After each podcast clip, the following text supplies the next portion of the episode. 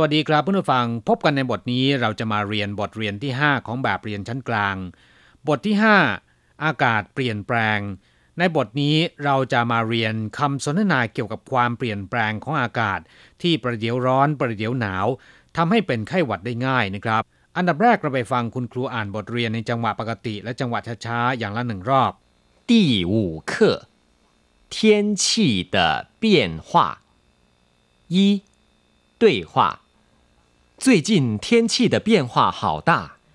外头热，公司里头冷。要小心感冒。我放了一件外套在公司。最近天气的变化好大，外头热，公司里头冷。要小心感冒。我放了一件外套在公司。 กลับผู้ฟังมาอธิบายความหมายในคำสนทนาบทนี้นะครับ最近天气的变化好大หมู่นี้อากาศเปลี่ยนแปลงมาก最近ก็คือหมู่นี้เทียนชี่แปลว่าอากาศ คำคำนี้มีอีกคำหนึ่งนะครับที่สามารถใช้แทนกันได้ คือชี่เฮาซึ่งก็แปลว่าอากาศเหมือนกันนะครับ เปี้ยนว่าก็คือเปลี่ยนแปลงเห่าต้าคือมาก เปี้ยนว่าเห่าต้าก็คือเปลี่ยนแปลงมาก 最近天气的变化好大หมู่นี้อากาศเปลี่ยนแปลงมาก外头热公司里头冷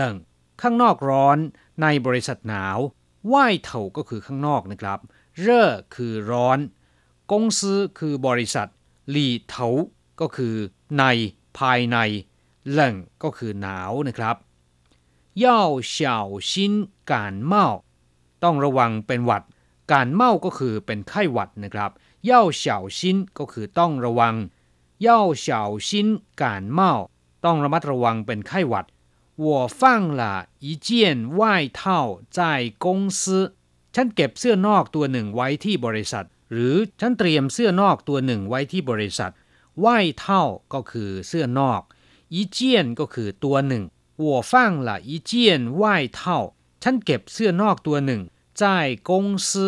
ไว้ที่บริษัท รู้ความหมายในคำสนทนาบทนี้แล้วนะครับ ต่อไปเราจะไปเรียนรู้คำศัพท์ใหม่ ๆ ในบทเรียนนี้กัน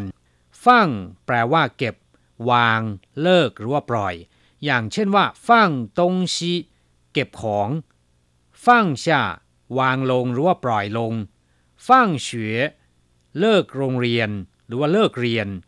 ฟั่งจ้าหยุดงานหรือว่าหยุดเรียนก็ได้นะครับฟั่งโห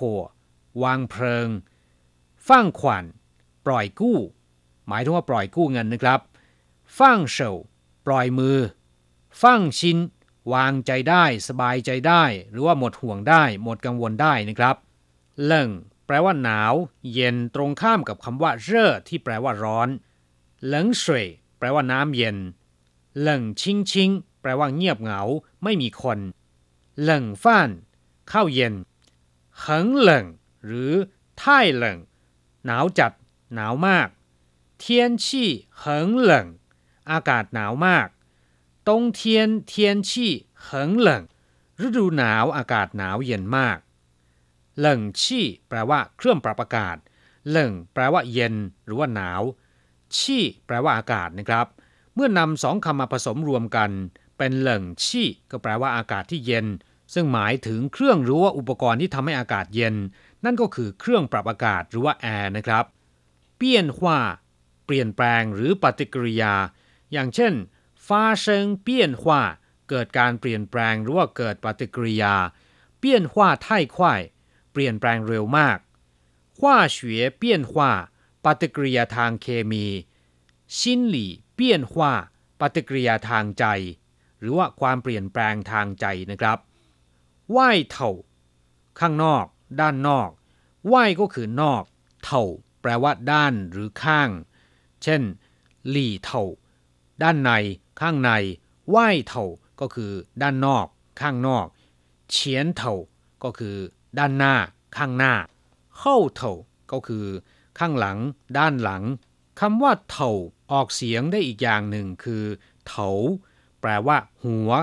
เป็นส่วนหนึ่งของร่างกายของคนเรานะครับสำหรับคำที่มีความหมายอย่างเดียวกับเถานะครับ แต่ออกเสียงไม่เหมือนกัน ก็มีเมียนหรือว่าเปียนนะครับ อย่างเช่นว่าหลี่เถา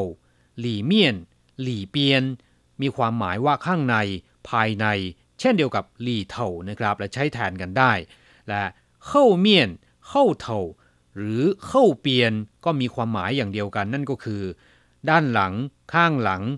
เทียนชี่แปลว่าอากาศ หรือสภาพดินฟ้าอากาศ ถ้าแยกคำนี้ออกมา เทียนก็จะแปลว่าท้องฟ้า แปลว่าวัน อากาศ ฤดู อย่างเช่นว่า เทียนคง ท้องฟ้า 天亮了ท้องฟ้าสว่างแล้ว今天วันนี้明天วันพรุ่งนี้每天ทุกวัน晴天วันที่อากาศปลอดโปร่ง雨天วันที่ฝนตก春天ฤดูใบไม้ผลิ夏天ฤดูร้อน秋天ฤดูใบไม้ร่วง冬天ฤดูหนาว ส่วนคำว่าชี่ แปลว่าอากาศ แปลว่าแก๊ส อย่างเช่นว่า คงชี่อากาศที่เราต้องหายใจเข้าออกนะครับ เรียกว่าคงชี่ตูชี่ก็คือแก๊สพิษหยางชี่แก๊สออกซิเจนชี่เฉียว ลูกบอลลูนหรือว่าลูกโป่งนะครับชี่เชียง สภาพดินฟ้าอากาศ เมื่อนำทั้งสองคำมารวมกันเป็นเทียนชี่มีความหมายว่าอากาศหรือว่าดินฟ้าอากาศนะครับเฉียวชินแปลว่าระวัง หรืออย่างระมัดระวัง อย่างเช่นเฉียวชินเวยเฉียน ระวังอันตรายเฉียวชินหัวจูระวังไฟไหม้เฉียวชินกั้วหมาลู่ข้ามถนนอย่างระมัดระวัง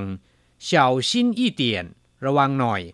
小心摔跤ระวังหกล้ม小心驾驶ขับรถอย่างระมัดระวัง小心工作ทำงานด้วยความระมัดระวังว่ายเท่า แปลว่าเสื้อนอก หรือเสื้อที่ใช้สวมคลุมด้านนอกในฤดูหนาวนะครับ ครับผู้ฟังได้ความหมายของคำศัพท์ใหม่ๆในบทเรียนนี้ไปแล้ว ต่อไปขอให้พลิกไปที่หน้า 25 เราจะไปทำแบบฝึกหัด ขอให้อ่านตามคุณครู 三练习天气这么热，哪儿都不想去。在家好，有冷气，又感冒了。为什么？天气冷热的变化太大了。天气这么热哪儿都不想去อากาศร้อนอย่างนี้ ที่ไหนก็ไม่อยากจะไปทั้งนั้น ประโยคนี้เราสามารถเปลี่ยนเป็น天气这么冷哪儿都不想去อากาศหนาวอย่างนี้ ไม่อยากไปที่ไหนทั้งนั้น หรือที่ไหนก็ไม่อยากไปทั้งนั้น在家好有冷气อยู่บ้านแหละดี มีเครื่องปรับอากาศ又感冒了เป็นหวัดอีกแล้ว เป็นไข้หวัดอีกแล้วยิ่วก็คืออีกแล้ว การเมาก็คือไข้หวัด ประโยคนี้เราสามารถเปลี่ยนเป็นยิ่วเซิงปิ้งละป่วยอีกแล้วเซิงปิ้งก็คือป่วย หรือจะเปลี่ยนเป็นยิ่วเถาท่งละปวดหัวอีกแล้วเถาท่งก็คือปวดหัวนะครับ为什么ทำไม เพราะอะไร为什么天气冷热的变化太大了อากาศเดี๋ยวหนาวเดี๋ยวร้อน เปลี่ยนแปลงรวดเร็วเกินไป กราบผู้ฟังเรียนบทนี้ผ่านไปแล้ว หวังเป็นอย่างยิ่งว่า ท่านจะสามารถพูดคุยหรือว่าสนทนากับคนจีนในเรื่องดินฟ้าอากาศได้นะครับ เราจะกลับมาพบกันใหม่ในบทเรียนถัดไป สวัสดีครับ